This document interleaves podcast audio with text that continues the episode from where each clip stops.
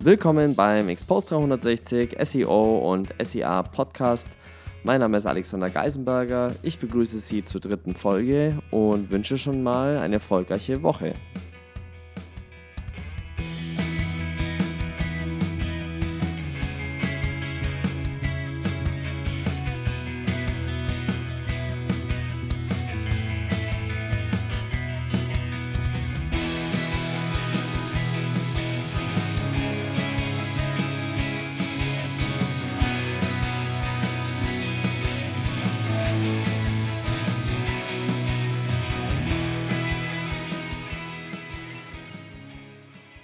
Ja, die letzten Wochen haben uns die jüngsten Updates bei Google sehr viel beschäftigt. Es wird auch innerhalb der Szene viel diskutiert und debattiert, was denn nun eigentlich los war. Es gab, nur kurz zur Erinnerung, einige Schwankungen. In der einen Woche haben sehr viele Seiten verschiedenster Natur an Sichtbarkeit extrem verloren, in der Woche darauf wieder gewonnen und auch umgekehrt. Und nach wie vor gibt es keine offizielle Aussage, was denn hier passiert sein soll. Jetzt hat Matt, Katz eine, Aussage, Matt Katz eine Aussage hierzu getätigt, also der ehemalige Leiter des äh, Webspam-Teams, der uns früher beglückt hat mit den Informationen zu den neuesten Google-Updates. Und seine Aussage war, dass wohl die Core-Algorithmus-Anpassungen ähm, über Weihnachten äh, von Google eingefroren worden seien und diese dann im neuen Jahr ähm, ausgespielt wurden und dass das wohl zu viel war für den Algorithmus. Ähm, ich bin mir jetzt nicht ganz sicher, ob er das ernst gemeint hat. Ich kann es mir nämlich kaum vorstellen. Ähm, Fakt ist, dass bis heute noch nicht wirklich bekannt ist, welche Anpassungen denn nun wirklich getätigt wurden. Und wir dürfen uns da weiterhin ein wenig gedulden, um konkrete Aussagen zu bekommen. Deshalb konzentrieren wir uns ganz einfach nach wie vor auf die Dinge, die wir gut können, nämlich ordentliches SEO machen und versuchen, so unabhängig wie möglich von irgendwelchen Updates zu werden, die ähm, meine schludrigen Arbeitsweisen der vergangenen Jahre irgendwie ähm, tangieren würden. Und hierzu haben wir einen ganz neuen Artikel veröffentlicht, der quasi heute am 5.2. Ähm, veröffentlicht wurde beim Online-Marketing-Tag bei Mario Jung. Dieser Artikel handelt äh, rund um das Tool onpage.org. Onpage.org wurde gegründet äh, von den Münchner Kollegen, unter anderem Nils Dörje, Markus Tandler, ähm, oder auch Andreas Bruckschlögel, also alte Kollegen und alte Hasen aus der SEO-Szene. Und OnPage.org bietet letztendlich ein Tool zur Live-Überwachung verschiedenster On-Page-Maßnahmen, Kriterien, aber auch Rankings, Keyword-Implementierungen und bietet enorm viele sehr, sehr spannende, hochwertige Funktionen. Und hierzu haben wir dann, ähm, ich glaube, ungefähr 16-seitigen Artikel veröffentlicht, der das Tool von vorne bis hinten testet. Ähm, und der kann nun eingesehen werden und ich werde einen Link in die Show Notes packen. Dann gab es einen Artikel bei Nicolas Sacotte, so dem, äh, dem Content King, wie er sich selber bezeichnet, und so heißt auch seine Webseite. Und dieser Artikel befasst sich nur mit dem Thema äh, alternative Suchmaschinen und alternative Trafficquellen. Wie Sie ja bereits alle wissen, ist das auch eines meiner Fachgebiete und eines, einer der größten Trends, den ich die kommenden Jahre sehe, aber auch schon jetzt kurzfristig. Ähm, deshalb werde ich auch diesen Link in die Show Notes packen. Ähm, wir sind ähm, in Form eines Zitates und eines kleinen Tipps auch mit vertreten und entsprechend freue ich mich über Ihre Meinungen zu diesem Artikel über alternative Suchsysteme.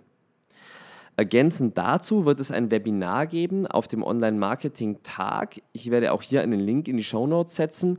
Dieses Webinar werde ich halten. Es findet am 17.03. statt von 15 Uhr bis 16 Uhr und ist kostenlos.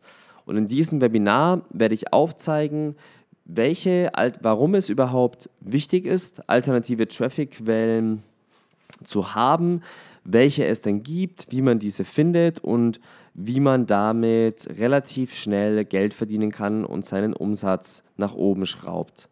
Da soll es quasi wirklich ähm, erstmal theoretisch losgehen mit den Recherchen und äh, mit der Definition von alternativen Traffic-Quellen und auch mit einer sehr umfangreichen Liste an, ähm, an Portalen, die dann wiederum gegliedert ist in die jeweiligen Anwendungsgebiete.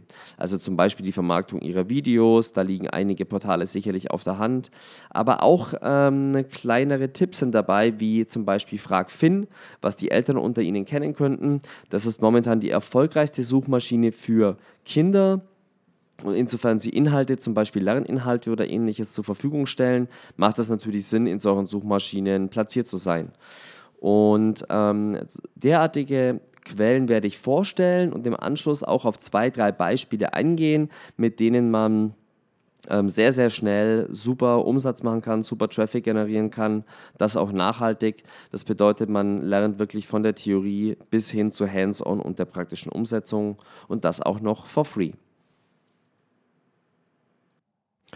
Warum es wichtig ist, auf alternative Suchsysteme zu setzen, zeigt uns paradoxerweise Google wieder diese Tage.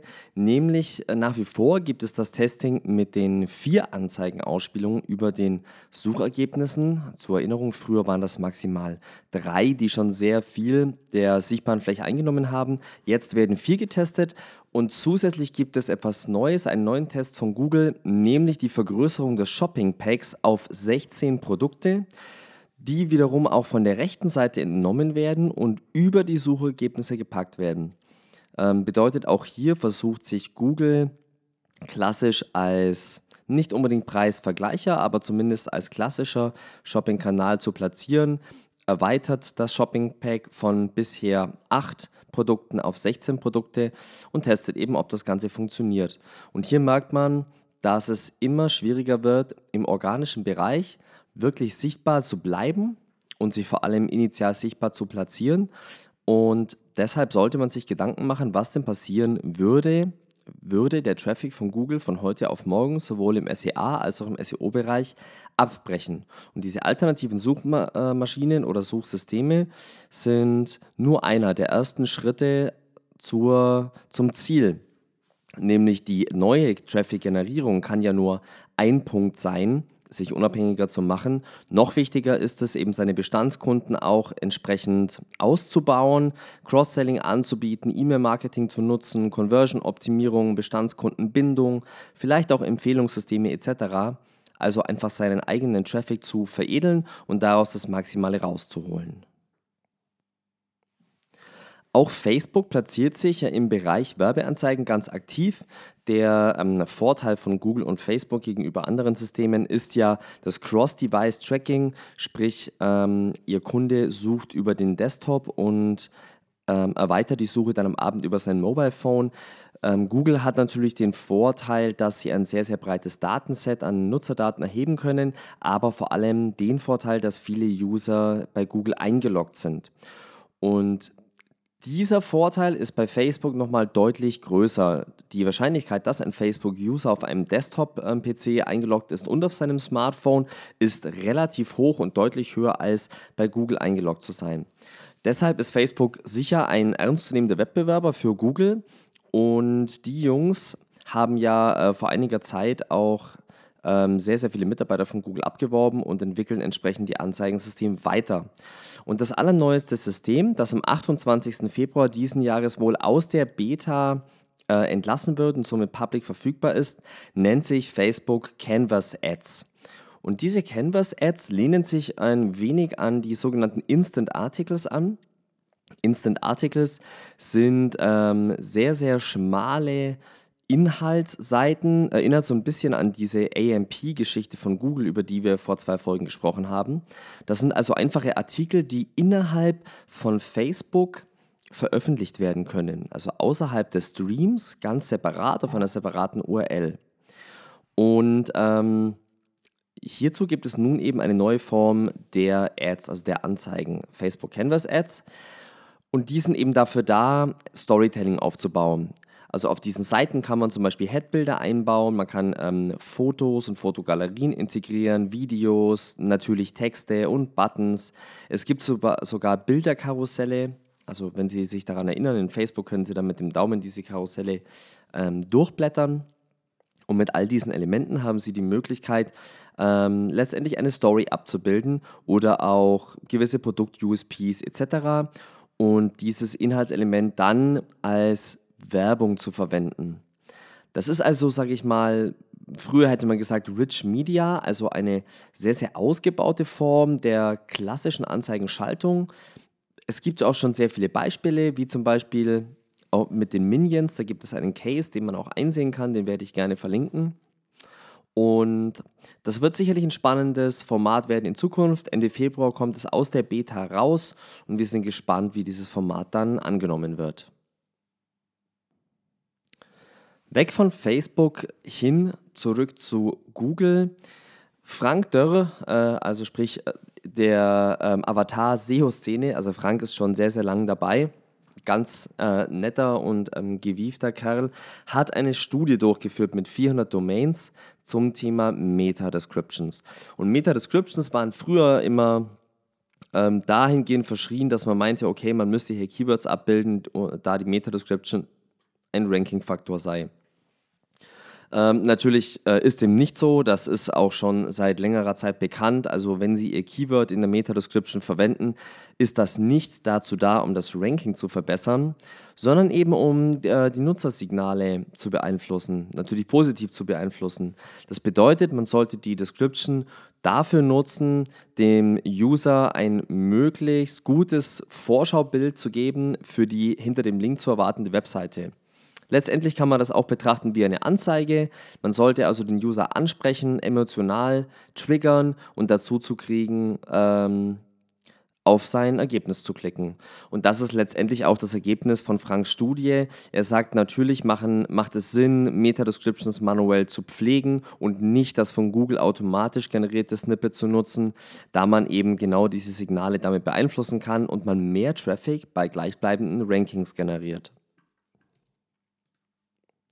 Dann kommen wir zum letzten News-Thema, nämlich ein Artikel von Erik Schulz, der seine Blogging-Tätigkeiten wieder aufgenommen hat und gleich mit einem super Artikel gestartet hat. Dafür muss ich Ihnen auch einen Link in den Show Notes bereitstellen, denn es ist ganz schwierig, über diesen Artikel im Detail zu berichten. Aber ich garantiere Ihnen, es lohnt sich, sich das einmal im Detail anzuschauen.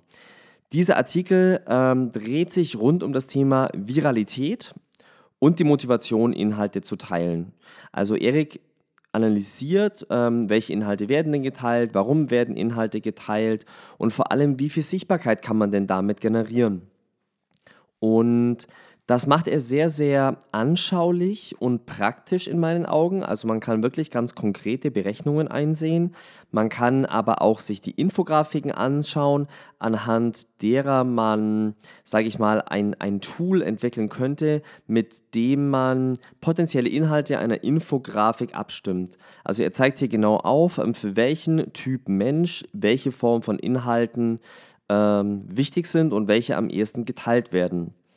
Und nur um mal einen kleinen Auszug aus diesem sehr umfangreichen Artikel äh, zu nennen, er zeigt unter anderem auf, welche Motivationen die wichtigsten sind, ähm, Artikel zu teilen. Nämlich 44% der Facebook-User möchten andere unterhalten, 25% möchten anderen etwas beibringen und 20% möchten zeigen, wer sie sind, also letztendlich sich selbst profilieren. Und das ist nur ein ganz kleiner Ausschnitt aus einer sehr umfangreichen Studie, die ich sehr empfehlen kann. So, nun möchte ich Ihnen einen kleinen Vorgeschmack auf unser kostenloses Webinar geben am 17.03.15 Uhr auf der Webseite des Online-Marketing-Tages, Link in den Show Notes. Und zwar möchte ich Ihnen einen Einblick geben in das Thema Amazon. Und zwar in das Thema Amazon SEO. Und warum ist Amazon wichtig? Wir hatten es vorhin schon mal angesprochen. Die Wichtigkeit von alternativen Traffic-Quellen nimmt ständig zu diese Entwicklung ist nicht mehr ähm, aufzuhalten. Und wir sprechen momentan noch von Märkten, die tatsächlich offen sind. Also so wie, sage ich mal, ähm, Google vor, naja, vergleichbar vielleicht von vor acht, neun Jahren. Äh, auf diesem Stand ist heute ein Amazon. Entsprechend einfach ist es hier Sales zu generieren ähm, und diese auch in erstaunlicher Höhe. Und was ich Ihnen heute mitgeben möchte, sind ganz konkrete Amazon Ranking-Faktoren, mit denen Sie Ihre Produkte vermarkten können. Und zwar gehe ich mal auf ein paar ein. Ganz wichtig bei Amazon sind die Sales, die generierten Sales auf Amazon direkt. Also wir gehen davon aus, Sie haben Ihre Produkte eingespielt und Ihre Produkte werden bei Amazon ausgegeben und die ersten Sales tröpfeln herein. Und hier ist es so, dass für Amazon äh, bei den Ranking-Kriterien eines der wichtigsten Kriterien die Sales des Vortages sind. Also sprich, wie viele Sales habe ich gestern gemacht? Am zweitwichtigsten sind dann die Sales äh, vorgestern und am drittwichtigsten die Sales vor drei Tagen.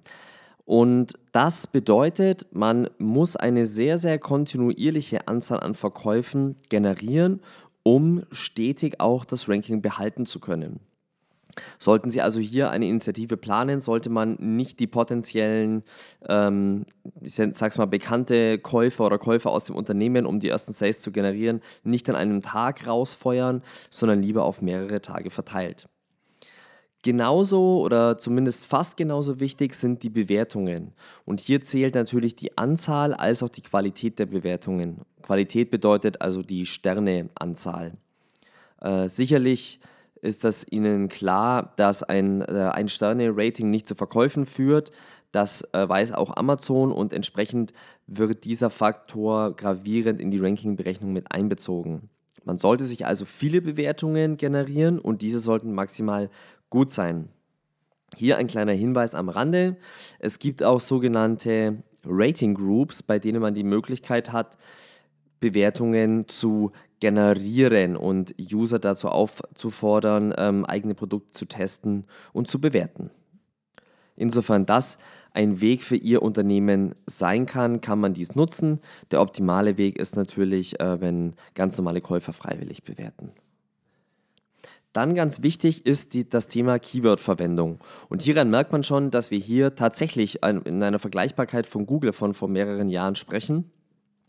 Ähm, es ist nämlich tatsächlich möglich, einfach den Titel des Produktes mit Keywords zu befüllen und zwar auch mit sehr, sehr vielen Keywords, also klassisches Keyword-Stuffing würde man es im SEO nennen und damit Rankings zu erzielen. Ähnlich verhält es sich mit der Keyword-Verwendung per se. Sie haben die Möglichkeit, bei Ihren Produkten jeweils Keywords zu verwenden und zu hinterlegen. Also vielleicht ein wenig vergleichbar mit dem Meta-Keywords-Tag aus dem Bereich SEO. Nur, dass es bei Amazon eben funktioniert. Ebenso können die Keywords in dem beschreibenden Text verwendet werden, also in dem klassischen Fließtext und den Produktinformationen, als auch bei den Bullet Points.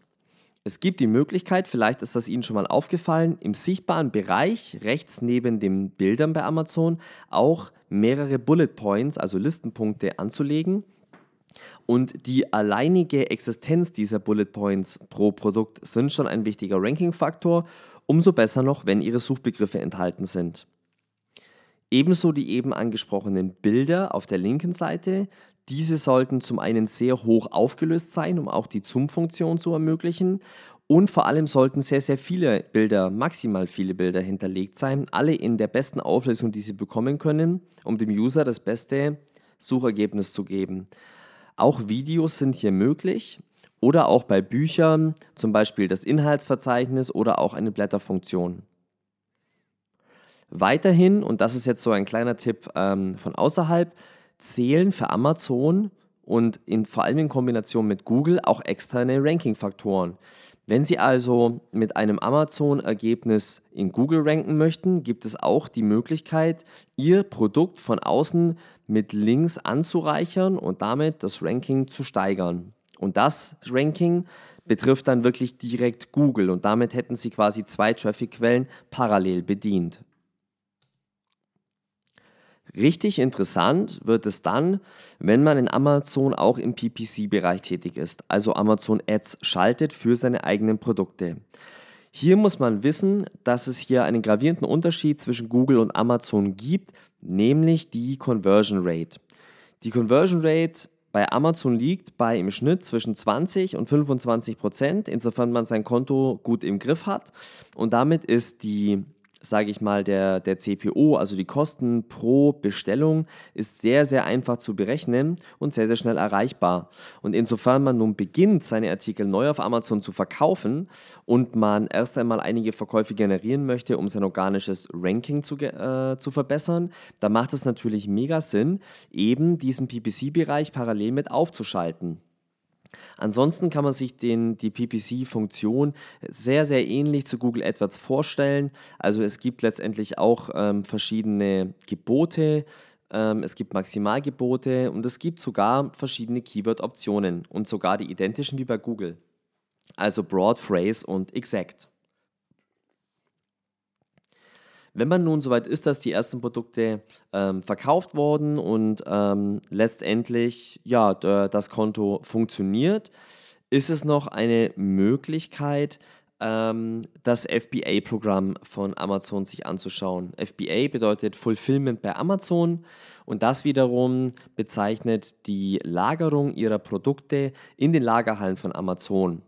Und dadurch haben sie nicht nur den Vorteil, dass sie die Lagerhaltung nicht selbst übernehmen müssen, sondern dass sie in das Amazon Prime-Programm aufgenommen werden können. Und nachdem sehr, sehr viele User, erstaunlich viele sogar, ähm, von Anfang an bei der Produktsuche nach Prime-Lieferungs- und Versandmöglichkeiten filtern, haben Sie hier die Möglichkeit, in diesem Programm gelistet zu werden und wiederum mehr äh, Verkäufe zu generieren.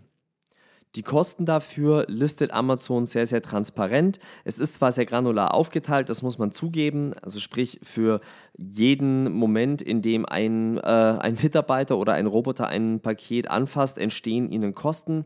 Jedoch sind diese von Anfang an sehr kalkulierbar. Der Nachteil bei klassischem Amazon-Marketing ist, wenn Sie Ihr Produkt nicht exklusiv vertreiben können, besteht die Gefahr, dass Amazon Ihre Topseller zu irgendeinem Zeitpunkt versucht selbst zu listen und Ihnen entsprechend Ihr Topseller verloren geht. Das ist natürlich eine extrem unschöne Entwicklung. Ähm, jedoch muss man für sich selbst eben abwägen, ob es mir das das Unternehmen wert ist und im Zweifelsfall ist man selbst Hersteller und es lohnt sich. Ich hoffe, wir konnten Ihnen heute wieder ein paar spannende Themen an die Hand geben. Es ist und bleibt spannend. Das Thema alternative Suchmaschinen treiben wir momentan extrem voran, einfach aus dem Grund, ihre Abhängigkeit von Google zu reduzieren und noch mehr Umsatz zu machen auf schön viele Traffic-Kanäle verteilt. Das heißt, zu diesem Thema werden wir dieses Jahr noch sehr, sehr viel hören ähm, und auch sehr, sehr viele Vorträge auf Konferenzen hören. Ich wünsche Ihnen bis dahin noch einen schönen restlichen Februar und wir hören uns bei der nächsten Folge zum Bereich SEO und SEA mit der Expose 360.